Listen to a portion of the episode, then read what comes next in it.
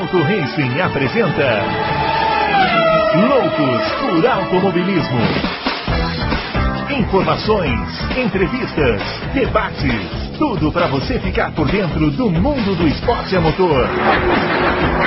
Loucos por Automobilismo está entrando no ar. Começando Loucos por Automobilismo número 114, chegando aqui aqui no Auto Race com seu podcast favorito de automobilismo. A gente tem muita coisa para falar, né? Ainda sobrou muita coisa para falar do GP lá da Emília Romana e hoje é aquela edição tradicional que a gente usa aí para poder responder as perguntas, né, que vocês fazem. e temos várias, várias perguntas. Temos tantas que o Adalto teve até que fechar a página, porque senão não ia dar para fazer é, todas as perguntas aqui hoje, mas Vamos tentar fazer isso, não é isso, grande Adalto? Grande Bruno Aleixo. Será que estão vendo nossas carinhas hoje? Não, é, acho que ainda tá não, mas. Mistério. É, tá, tá o mistério. É, mas, mas, mas, estamos, estamos em testes, estamos em testes. Gente, nós vamos chegar lá, é devagar e sempre, pessoal. Vocês são muito ansiosos, tá? Bom, antes de começar com as perguntas aqui, porque eu já vou começar direto, né, para a gente não perder tempo, os nossos twitters você já sabe. O meu, arroba Bruno Aleixo 80, o do Adalto, arroba Adalto, Adalto Racing, e o do Fábio, arroba Campus FB. O Fábio não, não pode estar aqui em todas as quintas-feiras, esta é uma que ele não poderá estar, mas quem sabe em alguma delas aí ele aparece, né? Uhum. De qualquer maneira, ele já deixou as opiniões dele aqui sobre a corrida de Imola, né? E GP de Emília Romana. E agora vamos começar a responder as perguntas. Não quero ficar perdendo tempo com papinho furado, né? Porque tem muita coisa para a gente falar. Bom, vamos lá. Primeira pergunta, Adalto, do Josivan Barros da Silva, hum. sobre a corrida de Imola. Vocês não acham que a Red Bull poderia ter mandado o Pérez trocar os pneus para tentar fazer a volta mais rápida? Já que nas últimas voltas era evidente que o Hamilton faria o melhor tempo e o mexicano não marcaria pontos de qualquer forma? Josivan, ele até, a Red Bull até poderia fazer isso, mas não adianta, porque só vale o ponto da melhor volta quem tiver entre os 10 primeiros. Então, se o Pérez para para fazer isso, ele, ele, já nem chegou entre os 10 primeiros, né? Ele chegou em 11 primeiro, mas é. o, eu acho que a tese do, do, do Josivan vale porque ele roubaria o ponto do Hamilton, né? Ele não ganharia o ponto, mas ele tiraria o ponto do Hamilton. É verdade. É Aí verdade. eles estariam empatados. Você tem razão. É. Muito Foi até observado. O Coimbra aqui pelo Josivan e mal observado por mim. É, não, e o Coimbra que fez essa ressalva, porque teve um ouvinte que respondeu, o Thiago Pimentel respondeu isso, e ele falou assim: olha, mas se ele não tivesse entre os dez primeiros, ele não marca o ponto, mas ele tira o ponto de quem estava entre os dez primeiros e eventualmente fizesse a melhor volta, né? É verdade. Agora, a gente não sabe, né, a questão de pneu, né? Se ele tinha pneu, se não tinha pneu, tem tudo isso aí. A pista estava meio perigosa, não sei assim. Não, mas um pneu, um pneu macio ele tinha. E na, é. naquelas alturas a pista estava totalmente seca. É, tanto é que o tanto é que o, o Norris estava com, com pneu macio e estava indo, estava super rápido, né? É. Eu acho que pneu é. macio ele tinha. Então falhou aí, né? A nossa Bom, Red Bull aí podia ter. É. É, falhou mesmo. Bom, muito bem observado aí. Muito bem. Pergunta do Felipe Pereira. Esse campeonato tende a se definir em questão de detalhes, na opinião dele. Um detalhe que vejo que será crucial a favor de Hamilton é o gerenciamento de pneus. Pois penso que o Verstappen é gênio, mas seu estilo de pilotagem detona muito mais pneus do que o estilo do Hamilton. É, queria saber se ele queria que a gente comentasse a respeito e se dizer se ele está redondamente enganado. Que é isso? Que não existe isso, viu, Felipe Pereira? Ninguém está redondamente é, enganado nunca. Lógico. Não, você não está redondamente enganado. É, ali tem algumas observações a fazer, né? Uh, o, o, o, o tempo estava muito frio. Isso ajudou a Mercedes e atrapalhou a Red Bull é uma temperatura que provavelmente não vamos ver mais em nenhuma corrida do campeonato. Estava muito frio. Então, é, isso ajudou a Mercedes e atrapalhou a Red Bull. A Red Bull estava com dificuldade de chegar na temperatura certa. Aqueles, aquela vez, eu não sei por onde, né? O Felipe assistiu a, a corrida mas mostrando, estavam mostrando os pneus do Hamilton, os pneus do Verstappen, parecia os do Verstappen estavam mais desgastados. Aquilo é, um, aquilo é um desgaste térmico, não é um desgaste mecânico. Né? Aquilo é um desgaste que vai de, de dentro para fora. Ou quando, tá, quando o pneu passa do ponto, passa da janela, ou quando ele está abaixo da janela. Entendeu? E quando ele está abaixo da janela, além de desgastar termicamente, ele também é, não, não, o carro não fica tão rápido quanto deveria, porque o pneu não está na temperatura certa. Mas, por outro lado, o gerenciamento de pneus do Hamilton é, é o melhor que tem na Fórmula 1. É uma das vantagens que o Hamilton. A gente já, já até falou, acho que em algum outro louco, não sei. É, é uma, uma das vantagens que o Hamilton. O diferencial, tem, né? É, o diferencial. o diferencial que ele tem sobre todos os pilotos. Inclusive sobre o Pérez, que falam tanto, tão bem dele. O Pérez realmente gerencia bem os pneus, só que gerenciar os pneus andando no meio do pelotão é, é diferente de gerenciar pneu, os pneus andando na frente.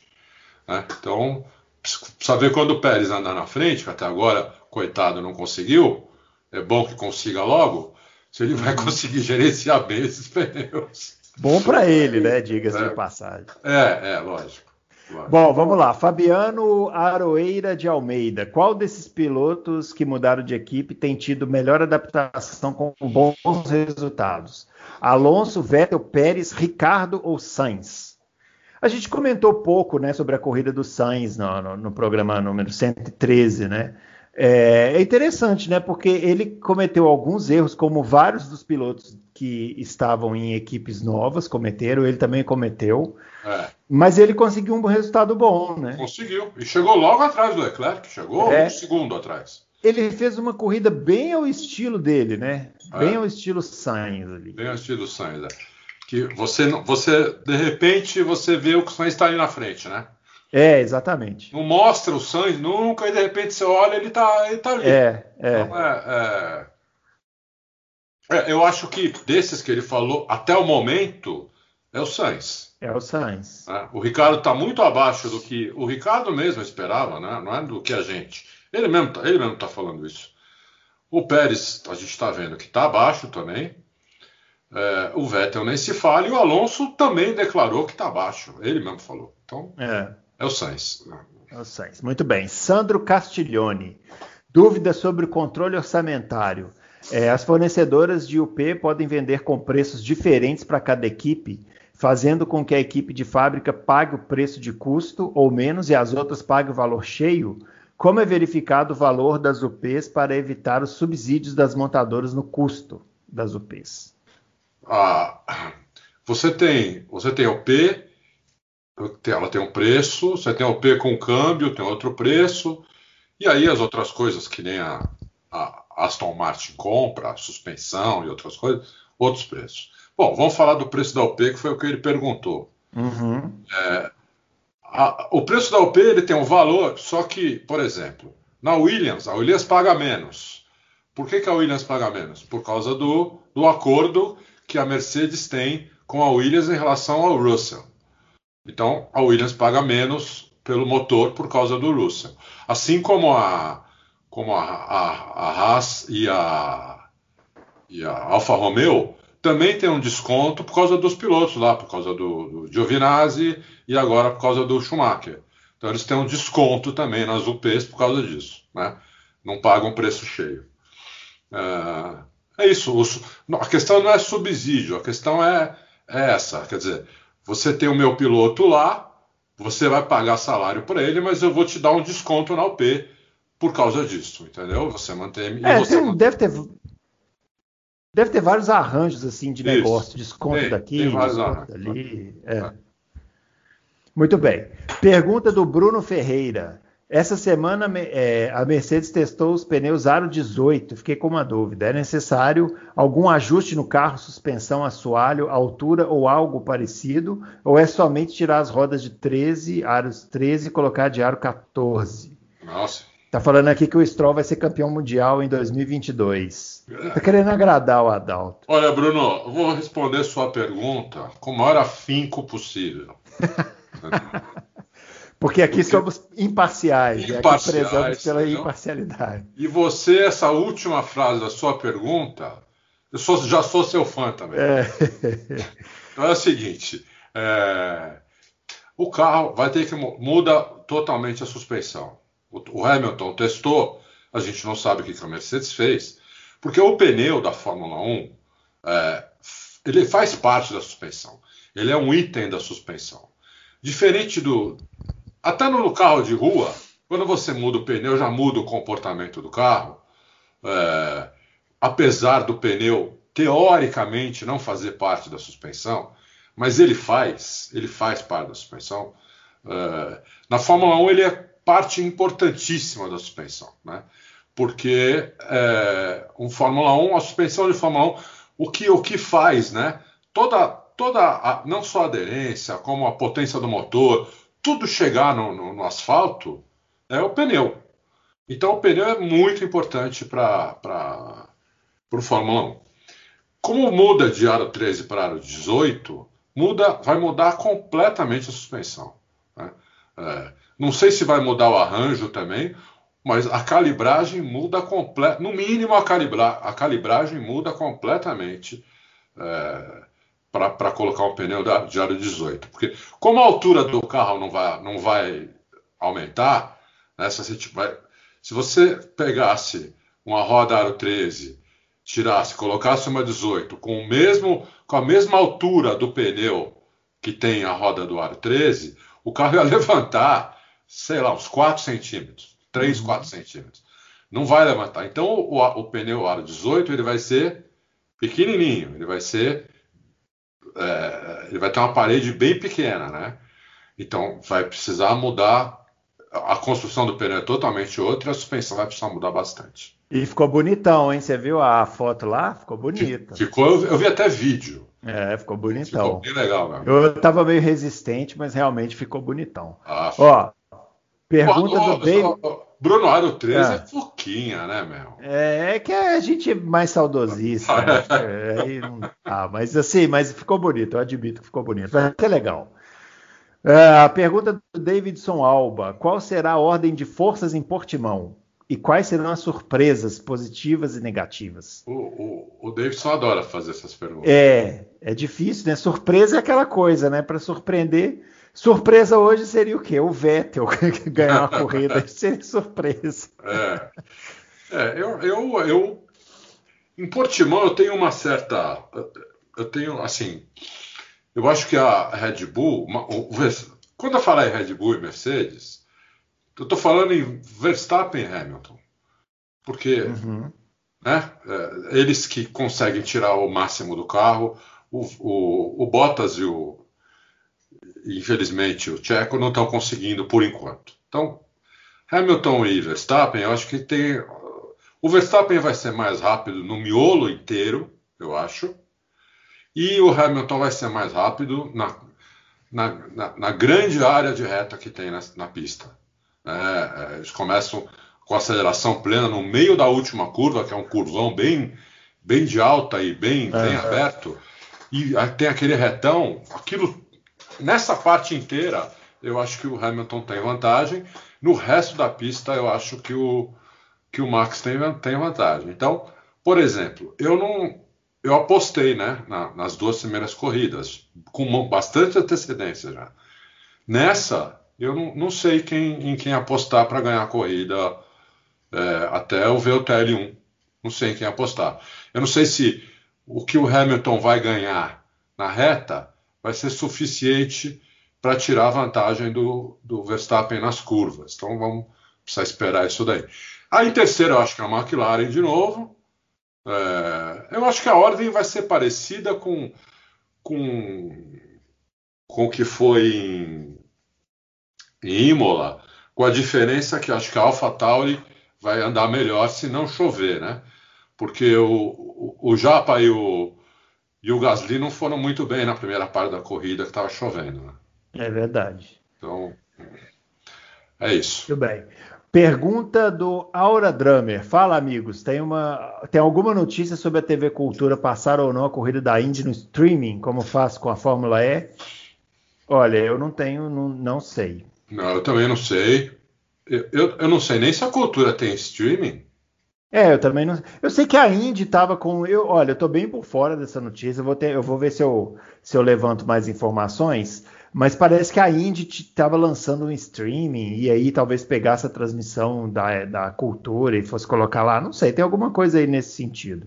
Hum. É, de qualquer jeito, uma coisa que a gente não comentou na outra edição, vale a pena falar, é que foi boa, né? A transmissão da, da TV Cultura lá com a Índia. Assim, foi boa. É, foi, não, foi. Não, não, eles não têm muitos recursos né, para trabalhar, mas pelo menos começaram um pouquinho antes, terminaram um pouquinho depois, né? Teve comentários é, adicionais, então já foi bem melhor do que a da Band, né? Não que isso seja uma vantagem, mas já foi melhor do que a que a Band fazia. Ah, eu acho que foi bem melhor. Eu, eu é. gostei do narrador. O comentarista a gente já conhece, Rodrigo Matar.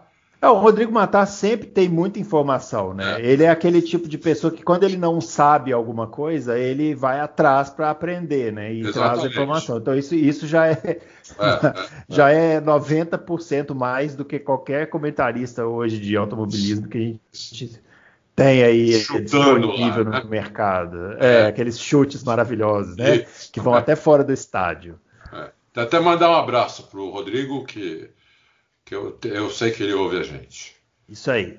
Aliás, podia participar aqui um dia, né? A gente nesses vou falar com ele. Vou falar, é, esses especiais aí que a gente faz, podia a gente entrevistar o, o, Rodrigo aqui.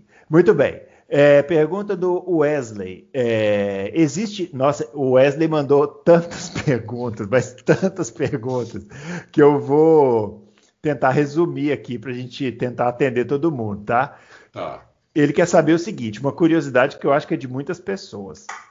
Se existe mais de um semáforo na hora da largada, porque ele tem a impressão de que os, os pilotos do fundo não enxergam o, o, sinal vermelho lá na frente. E quer saber também se os primeiros enxergam é, o, o, sinal. É, é, isso. Vamos responder essa primeiro, depois a gente vê as outras. Wesley, né? É. Wesley. Wes, é, Wesley, é. Wesley. Eu, eu, acho que não tem outro. Eu acho que só tem aquele semáforo. É, acho que só aquele. A gente vê que ele está bem no alto ali. É. Agora, o, o, isso aí também, né, o Adalto, eu acho que não só o sinal eh, que acende e apaga, tem o rádio também, que vai um cara e fala go, go, sim, go, né? Sim, exatamente. É. No rádio todo mundo é. é. é. Então não, então não tem. E, os, e todo mundo enxerga, né? Eu, eu é. acho que talvez, talvez ele tenha ficado com uma dúvida do, do, do, por causa do halo, né? Mas é. o cara dá uma baixadinha assim, consegue. É verdade, o cara é, é. verdade. O Alan, é. deve atrapalhar alguns ali. É. Ah, e a outra pergunta dele é o que, que é uma pergunta mais genérica. O que, que o piloto faz em, em, como que é o dia a dia das equipes e dos pilotos nos intervalos das corridas? Ele quer saber. É, é, depende, né? É, depende muito de, de equipe para equipe, onde mora o piloto, onde está a equipe. É, cada um tem um. Os pilotos, cada um tem, um, tem uma vida diferente. A maioria mora em Mônaco, não tem, não tem equipe nenhuma lá. É. São quase todas na Inglaterra e duas são na, duas são na Itália. É duas na Itália, né? Duas só, né? É a Ferrari e a AlphaTauri. É, AlphaTauri é na Itália? É, né? É Faenza, né? É. É. Então, é, as outras são na Inglaterra. Então, então, é, é, os pilotos eles vão toda hora, eles vão o máximo possível na fábrica, mas lógico que se eles morassem ali perto, eles iriam todo dia. Eu posso falar um pouco do Dude e do Mate, eles moram perto é, da, da, da, o Dude mora perto da fábrica da Mercedes, o Mate mora perto da fábrica da, da Red Bull. É, o Mate, quando trabalhava na Mercedes, também morava perto da fábrica da Mercedes. Aliás, as fábricas não são longe, elas são meio perto. Então, é, eles trabalham como uma pessoa normal aqui, acordam, acordam de manhã, é, agora na pandemia, né? Não muito, mas vamos falar sem pandemia. Os caras acordam de manhã e vão para a fábrica e ficam lá o dia inteiro e voltam à noite para casa. Né?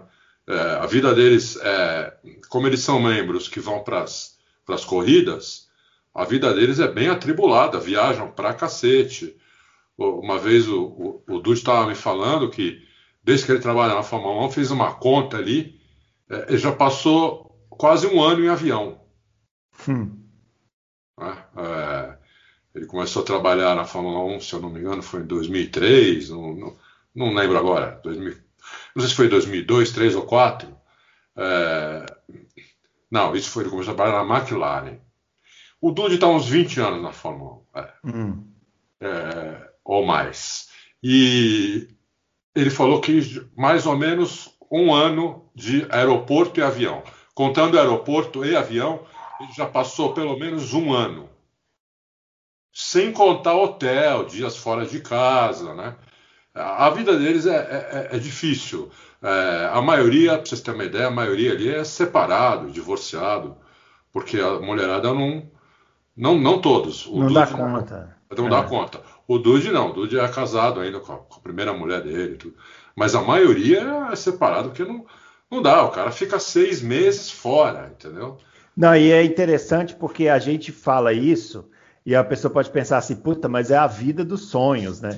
É, é a vida dos sonhos pra gente que não vive, né? É. Aí você entra lá, você é. entra lá, você fica seis meses deslumbrado, depois aquele negócio começa a encher o saco no nível. Você fala assim, caramba, eu só, eu só, fico viajando, porque assim, é difícil. Ó, não é fácil, eu, eu, eu, fiz exportação, uhum. gerente de exportação no, de uma empresa durante muitos anos.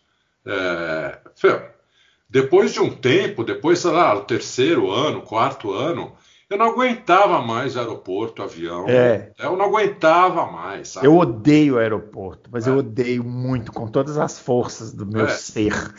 Coisa chata, desagradável, você é maltratado o tempo inteiro. É, não, é, é, é, duro, é duro. Teve, e no começo, né, quando eu comecei, a empresa não tinha, não fazia exportação, eu que fui fazer. Então não tinha verba. Então eu ia, nos voos mais baratos, ficava em hotel, ficava em cada moquifo, você não acredita, uhum. né? porque eu não tinha moral para pedir nada, entendeu? Uhum. Eu tinha uma verba ali por dia para comer que dava para comer tipo hot dog, pipoca, essas coisas.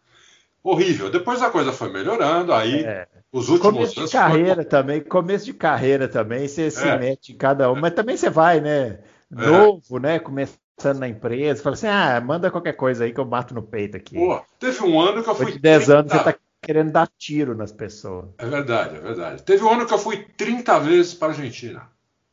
Imagina. Num ano só, 30, não aguentava mais. Ah, é, não dá. Não aguentava mais. Aqui. Não dá. Muito bem, então vamos lá. Marcos Antônio da Conceição. É, Adalto, estou batendo na tecla do campeonato, que o campeonato está parecendo com o de 2017, quando a Ferrari começou bem vencendo corridas e até o meio da temporada o Vettel era líder. Será que a Honda e o Max vão fazer o mesmo? É, ou melhor, a Mercedes parece ser melhor de reta do que a Honda em curvas, igual aconteceu em 2017. Ele está fazendo um paralelo aí desse campeonato com 2017. Eu acho um pouco cedo. Eu acho, minha opinião. É um pouco cedo, mas por enquanto parece isso mesmo. Pode mudar, pode mudar, porque as duas equipes estão trabalhando incansavelmente. Nós até colocamos uma matéria ontem. As duas equipes estão trabalhando incansavelmente, porque a diferença é muito pouca. A, a Red Bull está com uma preocupação de confiabilidade com o motor Honda, que nós falamos até um pouquinho no Loucos passado. É, porque já está já tem, já tá tendo problemas, entendeu? Então, eles já estão com medo disso, porque uma corrida que não marcar ponto vai fazer muita falta. Uhum. Muita falta. É. é. Então é isso. Eu acho que por enquanto é mais ou menos isso que ele falou. Acho que a, a, a Mercedes ainda está melhor de reta, apesar da, da, da, da Honda ter chegado muito perto. É, mas a Mercedes também melhorou tanto de curva que já, também já está muito perto da, da, da Red Bull, né? É, o, o, caso ali realmente é o Verstappen e o Hamilton, né? Eles conseguem tirar tudo do carro. É, então, por exemplo, a, a, se você comparar o misto, a parte mista, agora na próxima corrida do Hamilton com, com o Pérez, você vai dizer que a, a Mercedes já está melhor de curva. Porque, né? Você, você tem que comparar diferente. Tem que comparar o Hamilton com, com o Verstappen, com Verstappen. e o Pérez com, com o Bottas. Com Bottas. Né? Aí você vai entender mais ou menos como tá. Uhum. É isso aí. Muito bem. Pastor Turando. Pastor Turando. Esse nome, esse nome parece uma pegadinha, né? Eu não entendi, mas eu vou, eu vou, vou falar, eu, como a gente já, já tem aqui, já é escolado, eu vou usar o Doutor Turando, nosso amigo aqui, Doutor Turando, né? Nós temos vários doutores aqui que mandam é, mensagens, então eu vou tratá-lo dessa forma também. E ele pergunta o seguinte: se vai ser debatido novamente o desempenho, o baixo desempenho do Vettel. Ô, doutor Turando, a gente, a gente já falou do Vettel aqui várias vezes e o pessoal está começando a xingar que a gente só fala do Vettel. É. Então, assim, já falamos, né? O Vettel é isso aí, né? A gente vai falar sobre melhorar. a eu, eu falei uma coisa com o Adalto no, no, no Twitter que eu, isso está me deixando um pouco triste, mas é a pura verdade. A gente começou o ano respondendo se o Vettel ia tomar tempo do, do Stroll. Agora já mudou. Agora a gente tem que responder quanto, quanto, de quanto vai ser a goleada. Porque vai ser, né? Já, já está sendo. Então agora nós temos que calcular quanto vai ser. Ele precisa agora minimizar o prejuízo. Né? De andar na frente, nós já não estamos mais nem considerando. Mas se você quiser, viu, doutor Turando, se você quiser ouvir falar bastante sobre o Vettel, pega os, os, os podcasts anteriores aí que você vai ver que a gente já falou bastante até o pessoal reclamar. Muito bem. Adriano Aguiar. Ele fez duas perguntas. Uma delas a gente vai responder daqui a pouquinho sobre o Bottas, que eu já vi outra pergunta. Ele quer saber, Adalto, se, se é usado um ar especial na calibragem dos pneus. Sim, é usado. Nitrogênio? Nitrogênio. Hum. É, é, bom, olha, sinceramente, era usado nitrogênio. No tempo de Michelin e Bridgestone, hoje eu não sei. Eu estou chutando se hoje uhum. continua usando. Mas eu imagino que seja, porque é muito mais preciso do que ar, do que o, o ar normal. Uhum. Então eu imagino que seja. Muito bem. Jax, Jackson Pierre pergunta: a Mercedes trouxe grandes atualizações em Imola, mas a RB, mas e a RBR? Como vocês ah, e a Red Bull? Como vocês acham que está esse jogo de gato e rato dos engenheiros? E o que acham sobre a ultrapassagem do Tsunoda em cima do Hamilton na relargada? No primeiro GP foi o Alonso e agora o Hamilton. Estou gostando do estilo desse japa arrojado e ousado. Eu vi a ultrapassagem do Tsunoda em cima do Hamilton na relargada e ele rodou, né? Depois da ultrapassagem. Então acontece, né? É, é, ele exagerou, na, ele não exagerou. conseguiu frear. É. Conseguiu frear e rodou. Então essa ultrapassagem aí meio mandrake. É. é. De qualquer maneira, estou gostando do Japa também. Eu, vamos dar um desconto, que é a primeira corrida com chuva que ele teve, então ele não foi bem. É, mas é difícil guiar uma Fórmula 1 na chuva, muito difícil. Já é, já é muito difícil guiar uma Fórmula 1 no seco. Uhum. É, mesmo para o cara que vem da GP2. E aí, aí tá aí o, todos eles que vieram para provar, né? É. é. muito difícil um cara vir da GP2 sentar e detonar. Quem faz isso é gênio, como Hamilton, como Verstappen, como alguns poucos outros fizeram. O resto tem que, tem que dar um, tem que dar um, um tempinho para eles entenderem o carro. Então é, é isso. Agora sobre a sobre a, as atualizações, é, a Red Bull acho que vem com bastante atualização, vai com bastante atualização para para Portimão. Até que ponto elas vão dar certo, não se sabe, é, mas eles vão com mais atualização para Portimão do que eles foram para Imola. Muito bem. Uh, William Soares pergunta: é, ano passado foi proibido alterar o mapa do motor de sábado para domingo, mas fiquei com uma dúvida, pois o Marco e o Max falaram que ajustaram a potência do motor do seu carro no Bahrein. Queria entender como ele fez isso, já que não pode alterar mapa do motor. É, é, é, é isso que você está perguntando. Não, mas a gente já até já respondeu isso.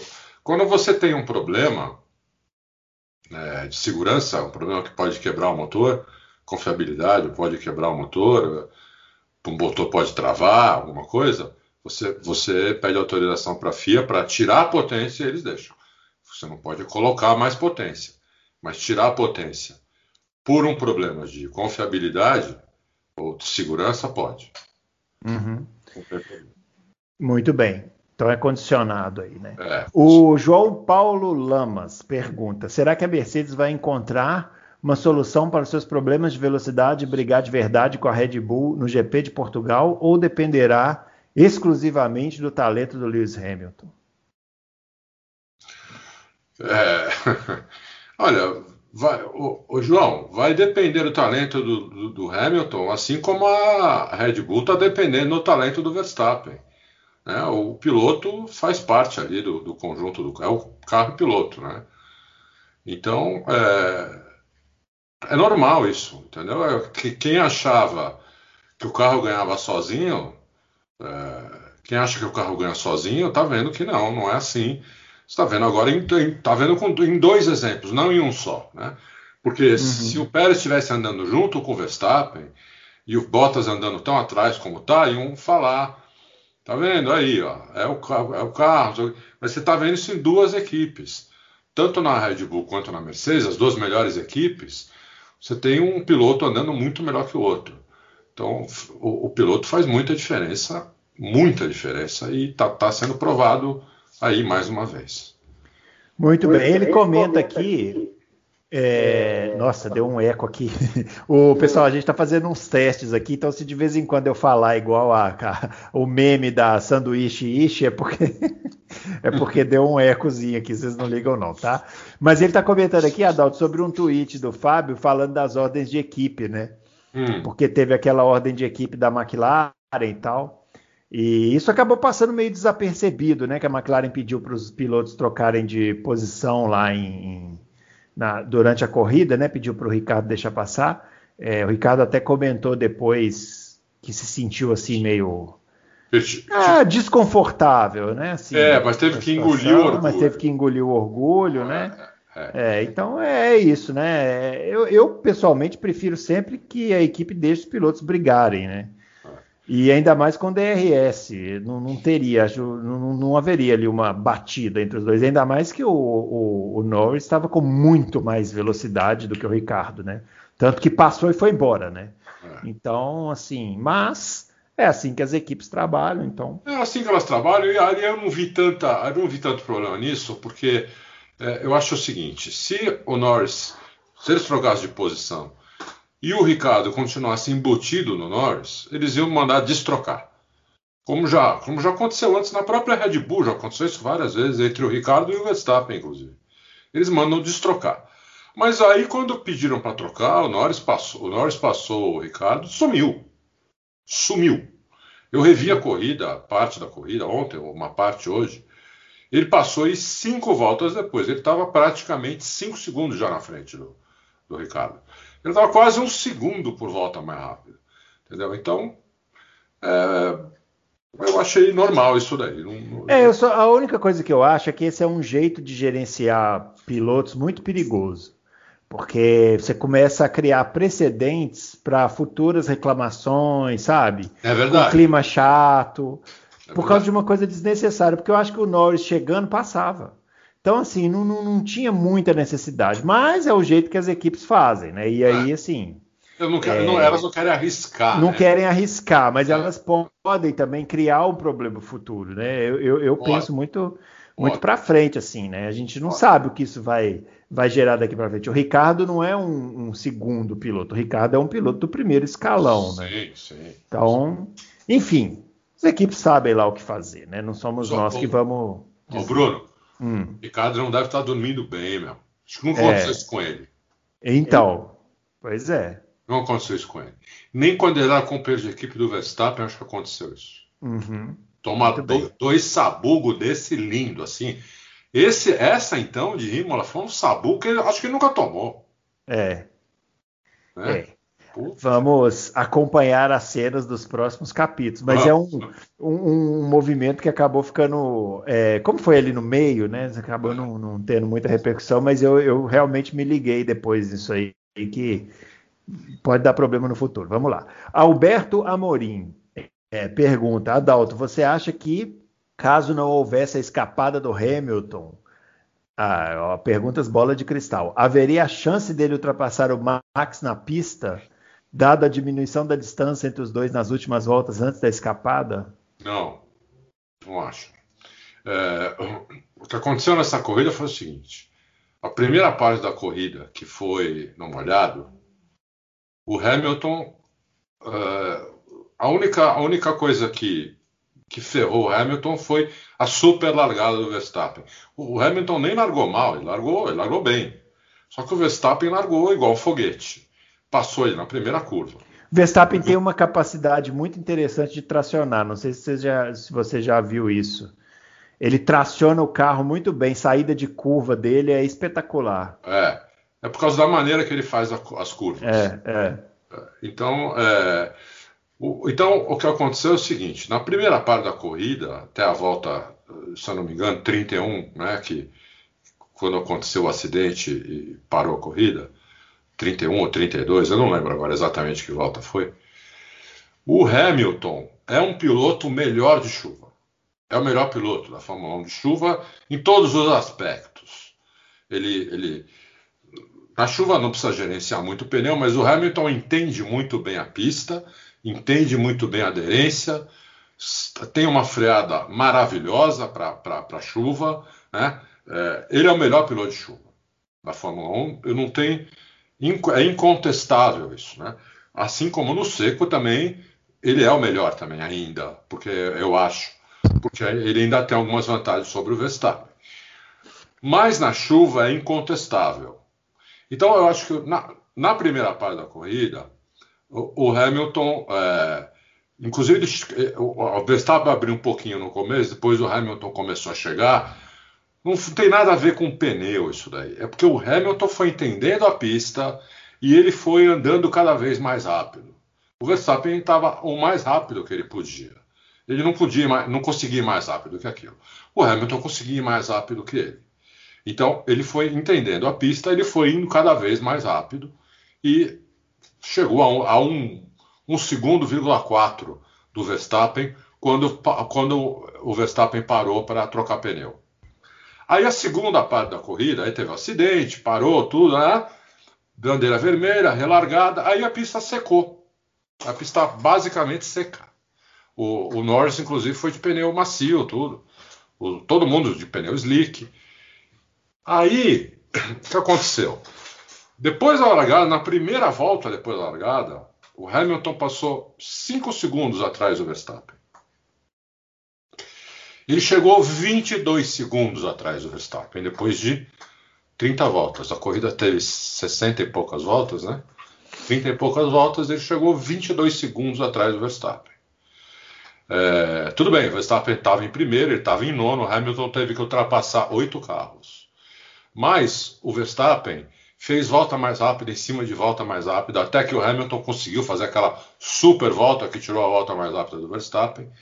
Mas a média das voltas do Verstappen, principalmente nesse, vamos chamar de stint, vamos, vamos falar, primeiro stint no molhado, primeiro stint no seco, no segundo stint no seco. O primeiro stint no molhado, o Hamilton foi melhor, porque ele é mais piloto no molhado. Simples assim, ele é mais piloto no molhado. Aí motor faz pouca diferença, tudo faz muito pouco, aero faz pouca diferença. O, o, tanto é que o, o, o, Norris fez umas oito ultrapassagens na, no primeiro stint sem DRS, porque os carros, como eles estão muito mais devagar, eles conseguem andar embutido um no outro. No, no segundo stint, foi no seco, o, Verstappen era mais rápido. Não, não, não, tem nenhuma dúvida. Entendeu? Então, é, o, o, o, Hamilton não ia ter nenhuma chance no segundo stint de ganhar a corrida do Verstappen. Nenhuma. Porque ele, o, a Red Bull era mais rápida. É, o Hamilton ultrapassou o, o Norris, faltavam três voltas para acabar a corrida. Ele estava 20 segundos atrás do, do Verstappen. Nas últimas três voltas, ele acabou a corrida 22 segundos atrás. Em três voltas, o Verstappen colocou três segundos nele. Entendeu? Então, é, na, no seco, a Red Bull do Verstappen era mais rápida do que a Mercedes do Hamilton, e no molhado, o Hamilton era mais rápido que o Verstappen. Muito bem, está explicado. O Thiago Pimentel pergunta: lembro que em algum dos loucos anteriores foi comentado que a performance da Red Bull e Mercedes na pista de Imola seria um bom indicativo da performance delas na grande maioria das próximas pistas. Podemos manter essa premissa mesmo com, com as condições adversas em que a corrida aconteceu? Se sim, dá para afirmar que a Mercedes chegou na Red Bull tendo em vista a performance superior do Hamilton nas fases finais dos instintos. Bom, essa, essa segunda parte aqui o Adalto acabou de explicar. Né? É. é. eu Mas... acho que sim, pensando numa corrida seca. Uhum. Pensando numa corrida seca, a Red Bull é mais rápida que a Mercedes. Na corrida molhada, o... se tiver três corridas no molhado nesse ano, a, a corrida inteira molhada, ou grande parte da corrida molhada, é, dois terços da corrida, provavelmente o Hamilton vai ganhar a corrida. Não vai pôr um caminhão de tempo no Verstappen, porque o Verstappen também é bom de, de Exatamente, chuva. É isso que eu ia falar. O Verstappen, Verstappen é também é, bom de chuva. chuva. É. Não é que nem na época do Senna, que quando acontecia isso ele metia uma volta em todo mundo. Não, não, é, não é assim. Porque o Prost era ruim de chuva, né? O Verstappen não é ruim de chuva, o Verstappen é bom de chuva. Então o Verstappen não vai ficar lá para trás. Mas a chance de vencer a corrida é maior do Hamilton, porque ele é mais piloto na chuva. Muito bem. Pergunta do Elbert Vinícius. É, Adalto, o que passou na sua cabeça quando a transmissão foi para o Norris e você viu os dois setores roxos? Meu, puta pergunta. Eu fiquei pasmo, meu. Eu acho que todo mundo. Quem, não, quem falar que não ficou pasmo está mentindo, né? Não, eu fiquei. Eu tive o mesmo, a mesma sensação do Fábio. Falei, tem alguma coisa errada. eu não achei que tinha nada errado. Falhou a cronometragem. A minha, a, minha, a minha sensação foi assim: ele vai fazer a pole. Que lindo! Uhum. Entendeu? É. Porque seria uma super surpresa, ninguém apostou nele. Ele estava pagando mais de 100, 150, acho, para a pole. Né? Já pensou? Ele ia fazer a pole, dois primeiros setores roxos. Falei, ele vai fazer a pole, puta merda. E aí, não, que pena que, que, que, que deu aquele, é. aquele problema, mas foi isso que passou. Adorei. É. É, é, assim, né? E depois também acabaram anulando, né? A volta. Imagina se tivesse feito a pole, ia ser mais triste ainda. O Ricardo Pellegrini, a Haas ano passado somou três pontos contra zero da Williams e os pilotos da equipe falavam que era o pior carro do grid. Vendo os novatos da Haas hoje, dá para afirmar que eles tinham razão e que foi uma façanha somarem três pontos. Façanha dos pilotos do ano passado, né? É. Não, o pior carro do grid do ano passado não era não era a Haas como é esse ano, era a Williams. É, esse ano a Haas é a pior equipe. Então vamos ver se a Williams consegue fazer os três pontos. Aliás, está rolando um boato forte de que o, o Mazepin vai comprar a equipe mesmo, né? É, eu acho isso uma temeridade. É. Uma temeridade. É, se eu fosse pai do, do, do Mazepin, do Nikita Mazepin, eu esperava mais um pouco para ver se meu filho tem condição de guiar um Fórmula 1 ou se ele vai se matar no Fórmula 1. É. Né? Porque é um cara que, por enquanto, não mostrou condição de guiar o Fórmula 1 e é muito arrojado. Quer dizer, isso é uma, é uma, é uma mistura explosiva. Né? Então, um, um, cara que está é, tá com muita dificuldade de guiar, o um cara que roda em todos os treinos, em quase todas as corridas é, quase todas, tiveram duas corridas só. Hum. E, e, entendeu? Você vai comprar a equipe para manter ele lá. E, eu, eu, eu, eu, acho uma temeridade. Se eu fosse o pai dele, eu esperaria acabar o ano para ver como é que vai o, o, o, moleque. Se o moleque vai mostrar condição de guiar o Fórmula 1 com segurança, pelo menos, entendeu? É. Esse é um aspecto né, é. que eu acho que a gente tem que falar. Mas o outro que a gente pode falar depois, se isso se concretizar, né, quando se concretizar, é a grande derrota da Fórmula 1, que vai ser pegar uma equipe como a Haas, que é de uma pessoa que é do meio do, do automobilismo, né, que é o Jenny Haas. E ele simplesmente por, por não ver perspectiva de, de, de, de conseguir melhorar, vender a equipe para um cara que está comprando porque tem muita grana e quer botar o filho para correr. É, é, uma, é uma assim vai ser muito triste isso acontecer, gente. Assim, muito vai. triste. Mas, mas a gente pode deixar isso para comentar mais para frente quando se concretizar, né? Assim, embora eu acho que vai. É. é. Agora tem uma Agora... coisa também, né, Bruno? Tudo ali, tudo, mesmo as coisas que não estão à venda, elas podem ficar à venda de repente, né? Sim. Eu, eu, eu quantos e-mails eu já recebi é, perguntando se eu queria vender o Auto Racing, por exemplo. Né? Uh, inclusive, eu, esse ano recebi um e-mail bem sério de uma empresa francesa que tem vários sites, é dona de vários sites, né? É, e eu falei que não, o Auto Race não estava à venda, entendeu? Uhum. Agora, eles podem responder assim: não está à venda, nós estamos dispostos a te pagar um milhão de dólares, dois milhões de dólares, três milhões de dólares. Bom, não está à venda, mas eu vou vender. Uhum. Então, mas é porque nesse caso o Jenny Haas ele já deixou isso mais ou menos claro em vários momentos de que ele não está muito confortável com a Fórmula 1 da maneira como ela é. Não, não está. Porque ele vem de uma cultura onde você monta uma equipe, por mais modesta que ela seja, alguma chance de competir você tem, né?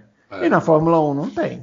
Não, mas ele sabia disso. Ele já sabia, sabia mas eu acho que o cara vai para tentar mudar uma realidade e não consegue, né? E, e, e, e agora, eu acho que, por exemplo, se ele, for, se ele vendesse a equipe agora para o Mazepan, é, ele vai vender muito, por muito mais dinheiro do que ele venderia no ano passado.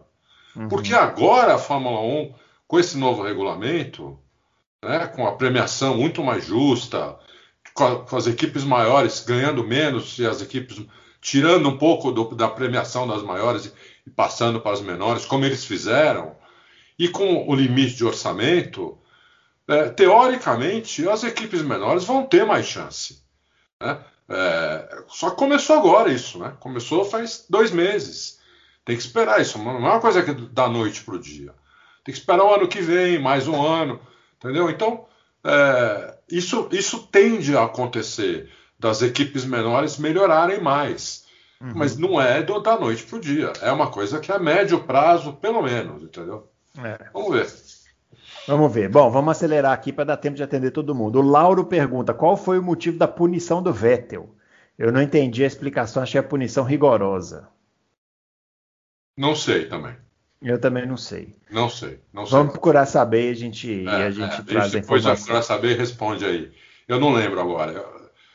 Mas, não, é. mas eu acho que a punição. É porque ele largou do boxe. Essa foi, foi isso? Que, não, que não. Ele, ele teve que fazer um stop and go. Ah, stop and go durante a corrida. É, uhum. é. Eu também não sei. Então, eu acho que ele. É, não foi só ele que teve que fazer um stop and go, teve mais um. Eu acho que ele ultrapassou na bandeira amarela. Hum. Acho que foi por isso. Muito Mas bem. Vamos, vamos confirmar depois. Vamos confirmar. O Alisson Reis é, quer saber, a Red Bull e Mercedes vão trabalhar bastante para manter essa briga no campeonato, terão que parar para trabalhar no carro para o próximo regulamento. Tenho duas questões: quem tem mais margem para crescimento e quem deve parar primeiro para se concentrar no carro de 2022? Entre eu, as duas, né? Eu, é, eu acho que as duas vão até o fim trabalhando nesse carro e no outro. Uhum. Evidentemente que vão vão ter uma certa desvantagem para o ano que vem para outras equipes que vão, vão, vão desistir mais rápido.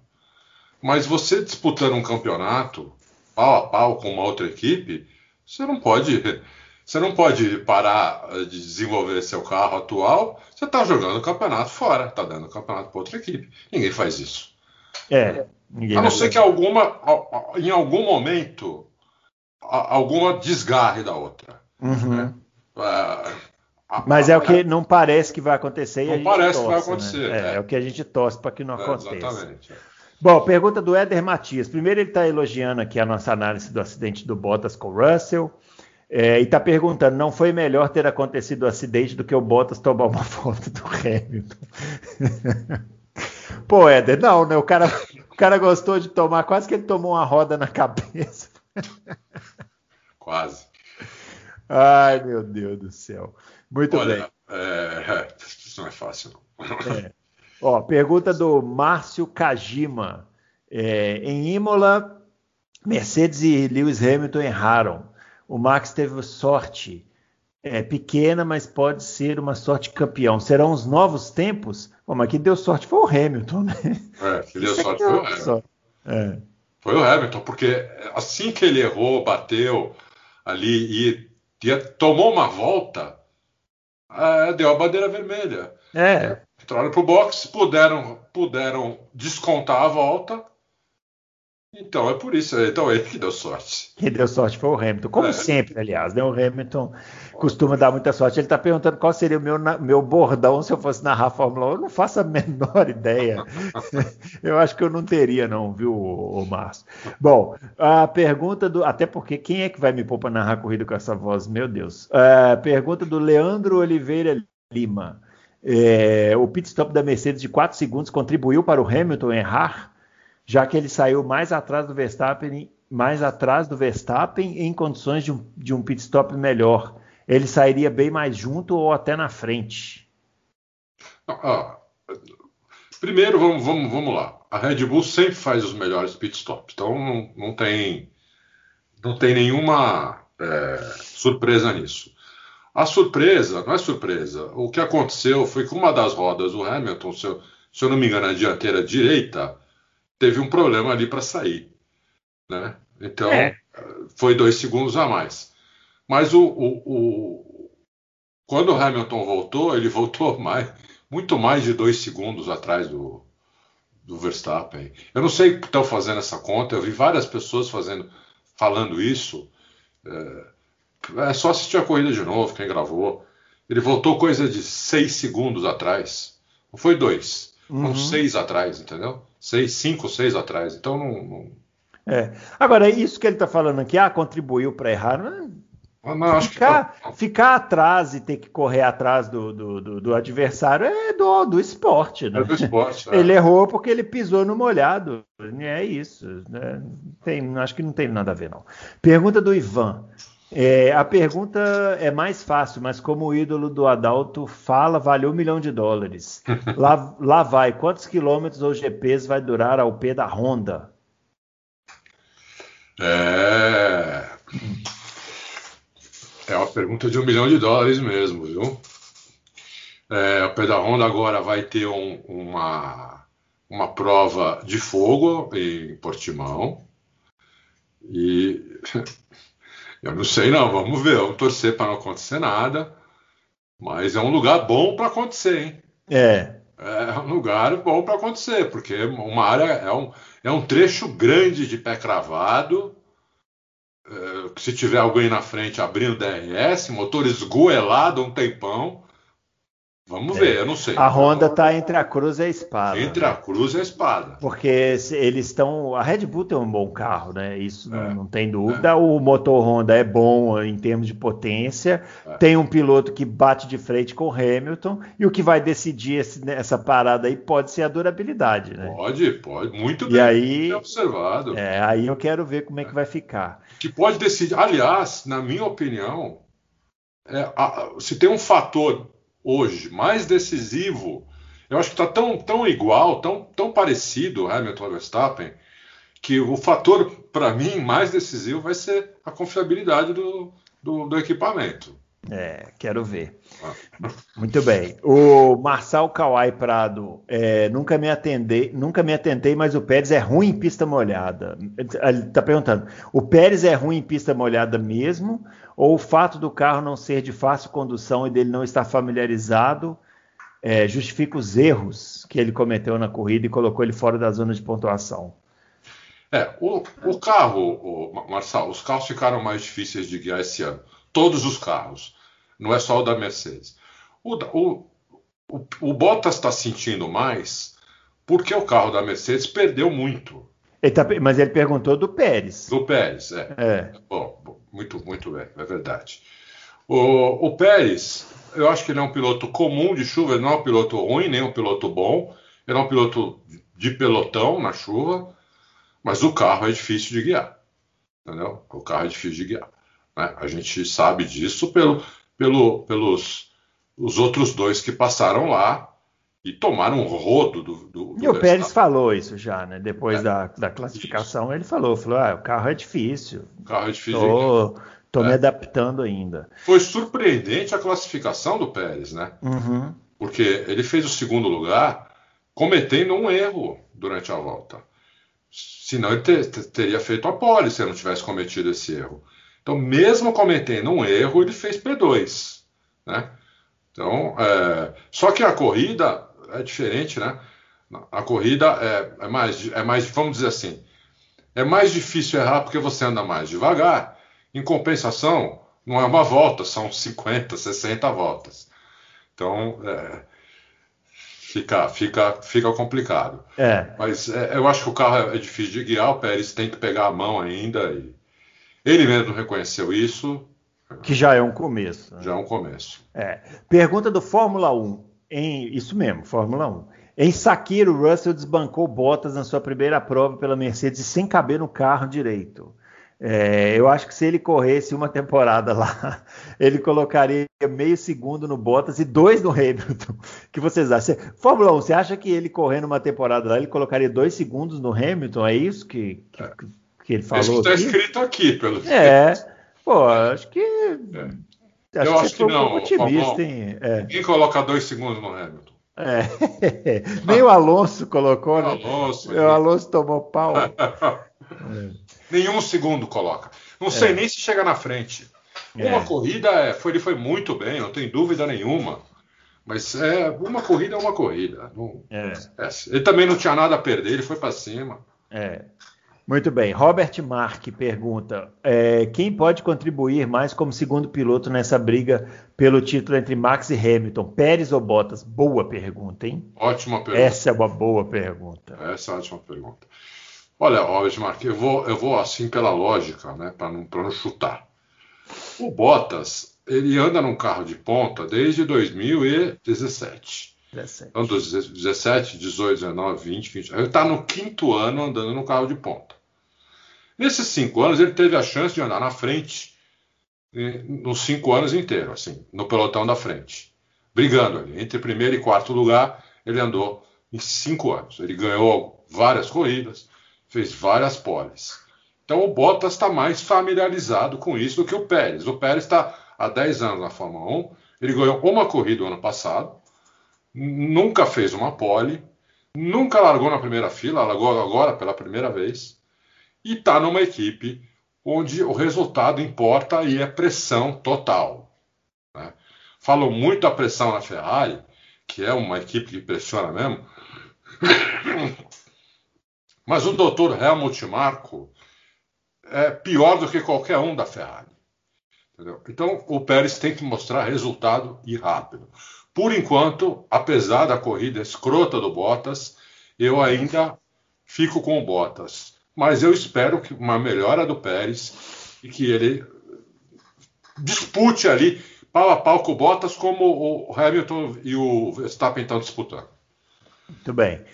Ricardo Silva comentando do Vettel que vai ser triste se ele é, terminar a carreira numa equipe só para alguém poder bater no peito e dizer que derrotou um tetracampeão mundial como companheiro de equipe. É, no momento vai no ser momento é triste, é isso, mas no momento é isso aí mesmo.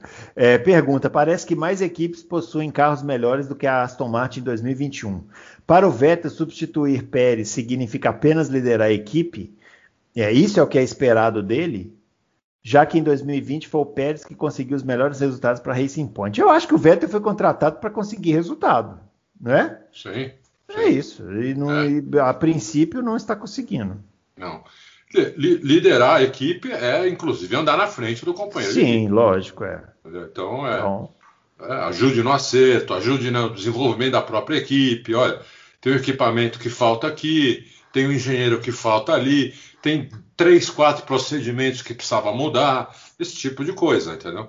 Com a experiência que ele tem de ter andado na Red Bull e na Ferrari, que são duas equipes de ponta, ele, um piloto desse traz essa, essa bagagem junto. Mas uhum. além dessa bagagem, ele precisa andar na frente do companheiro de equipe. É, lógico. É. Vamos lá, Drácula pergunta: o Lando Norris é mais rápido e completo ou falta ao Ricardo uma adaptação ao carro? Começou já aí. Eu tô mais, eu tô mais é. para a segunda hipótese aí. É. Né? Apesar de o, o Lando Norris cada vez mais, desde o ano passado. Eu estava dando uma olhada no nosso Power Ranking, o, o Bruno, hum. inclusive do hum. ano passado. O Norris também começou bem pra caramba no Power Ranking do ano passado, né? E acabou bem também. O Norris é um piloto muito bom, melhor do que a maioria aí o considera. Entendeu? Então, o, eu acho que o Rick não vai ter vida fácil, mas quando ele se adaptar ao carro, não é que ele vai passar por cima do Norris, acho que não. Acho que vai disputar com o Norris ali, pau a pau. Talvez ganhe um pouco mais do que perca por causa da experiência que ele tem também. Mas o Norris, olha, esse final de semana do Norris em Imola foi, é. de, foi de cair o queixo, né? Agora, é bom lembrar que o Ricardo demorou um pouco a pegar a mão do carro da Renault também, né? Ele estava correndo lá com o, o Huckenberg é, em 2019, que ele foi para lá. O primeiro semestre, a primeira metade da temporada foi toda do Huckenberg, né? Foi. Foi. E depois o, o, Ricardo equilibrou e até eventualmente passou e, é. e, ganhou a liderança. Então, eu acho que precisa sim dar tempo. Eu, eu também vou pela segunda opção aqui ah. do, do ouvinte. Uh, pergunta do Eduardo Alves da Silva. É, pergunta é sobre a fala do Max, que tem um jeito secreto de aquecer os pneus. Será que tem alguma artimanha na suspensão traseira da Red Bull que ajuda no aquecimento? Não, não, não. Ele falou aquilo brincando. É ele quase. O piloto adora também falar isso. É, né? Como é. ele quase rodou, né? Ele estava uh -huh. fazendo um é. zigue-zague, é. quase rodou. Ele falou: Não, aquilo ali é meu segredo. É, é uh -huh. Mas ele falou é. aquilo de brincadeira. Não tem... É, eu queria ver a brincadeira se ele tivesse dado um 360 lá. O Helmut Mark ia estar tá dando tiro pro alto. É, exatamente. Pergunta do Marcelo BP. No ótimo desempenho do Norris na, na última prova em comparação com o Bahrein, não pode ter sido fruto das condições de pista somadas às bandeiras amarelas e vermelhas, mascarando o verdadeiro gap existente entre McLaren e a dupla da Red Bull em ritmo de corrida? Olha, o, o Marcelo, boa pergunta, muito boa pergunta. Quando secou a pista, o, na, na, na, relargada, o, o, inclusive o Norris poderia ter inclusive tentado ultrapassar o Verstappen. Ele talvez tivesse até carro para isso na, na, relargada. Mas ele não ia sustentar de jeito nenhum aquela primeira posição. O Norris chegou a 24 segundos do, do, do Verstappen, entendeu? No final da corrida. E essa diferença o Verstappen colocou em 30 voltas, não na corrida inteira. Porque eles largaram. É, o, o, Norris, quando estava em segundo, é, só tinha o Verstappen na frente o Verstappen chegou 24 segundos na frente dele. Então, é, por melhor que a, a, McLaren melhorou mesmo, ela, a McLaren vem melhorando. Falei o ano retrasado aqui no Loucos, quem acompanha, se você acompanha, Marcelo, a gente desde o começo, porque eu lembro que você sempre faz pergunta. Uhum. Marcelo BP, super, um super, um, um, um super confrade. Né? É. É, você sabe disso. A McLaren, falei, ano retrasado, estava fazendo tudo certo, ela melhorou ano passado, continuou fazendo tudo certo, está melhorando esse ano, mas ainda é longe do. ainda está longe. Ah, foi 24 segundos a diferença. É muita diferença. Muito bem. Pergunta do Guilherme Santana, perguntando aqui.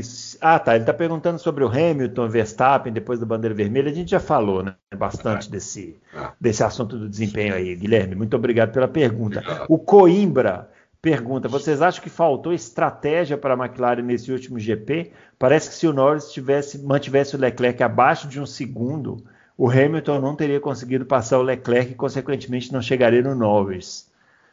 Não, eu acho que não. É difícil. Isso aqui, é, o que ele está falando até faz sentido, mas é muito difícil o piloto conseguir fazer isso. Muito Imagina. Difícil. É, e outra, o, o, Hamilton, tá naquelas alturas, ele estava muito mais rápido do que, é. Do que a McLaren, e, do que a Ferrari e do, e do que a McLaren. Não ia conseguir. Fora que. Tá... Fora que fazendo isso, o Norris ia se colocar numa posição é, perigosa de às vezes perder as duas posições. Perder as duas posições, é. Não dá. Uh, acho que não acho dá, não. Acho que é o contrário, ele tinha que tentar abrir o máximo. É, é. É, é isso. Muito bem. Sink Header pergunta: fazendo um exercício de futurologia, quais as potenciais duplas da Mercedes abaixo teria mais chance de acontecer? 2022 e quais as menos prováveis? Hamilton e Russell, Russell e Bottas, Hamilton e Ocon, Ocon e Russell, Norris e Russell, Hamilton e Norris. Ocon acho que já foi, né? Ocon não tá mais nessa jogada aqui, nem ninguém fala dele mais na Mercedes, né? Não, não, Ocon tá fora. É. Então tira o Ocon aqui. ele não colocou a dupla que eu não acho. Não colocou mas... o Verstappen. Não colocou o Verstappen. É. Eu acho que a dupla mais provável, se o Hamilton eh, abandonar é Verstappen e Russell. Se o Hamilton não abandonar, é Hamilton e Russell. E Russell, pronto. Você é também isso. acha isso? Eu acho também. É. É. É, aqui, Rafael Iabi, como vocês avaliam a Honda após essas duas corridas no quesito potência, confiabilidade e dirigibilidade?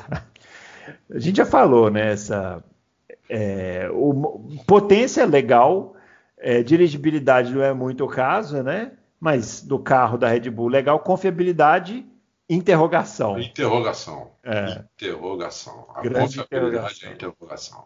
É. Muito bem. É, Alexandre Nadu. É, para qual rumo a Liberty caminha buscando novos GPs e deixando de correr em praças tradicionais da Fórmula 1? A Espanha realmente é o circuito que corre mais risco de não figurar no próximo calendário ou de última hora poderemos ver 24 corridas? É, eu acho que existe essa chance de vermos 24 corridas é, da Espanha voltar. Eu, depende de duas coisas aí, né?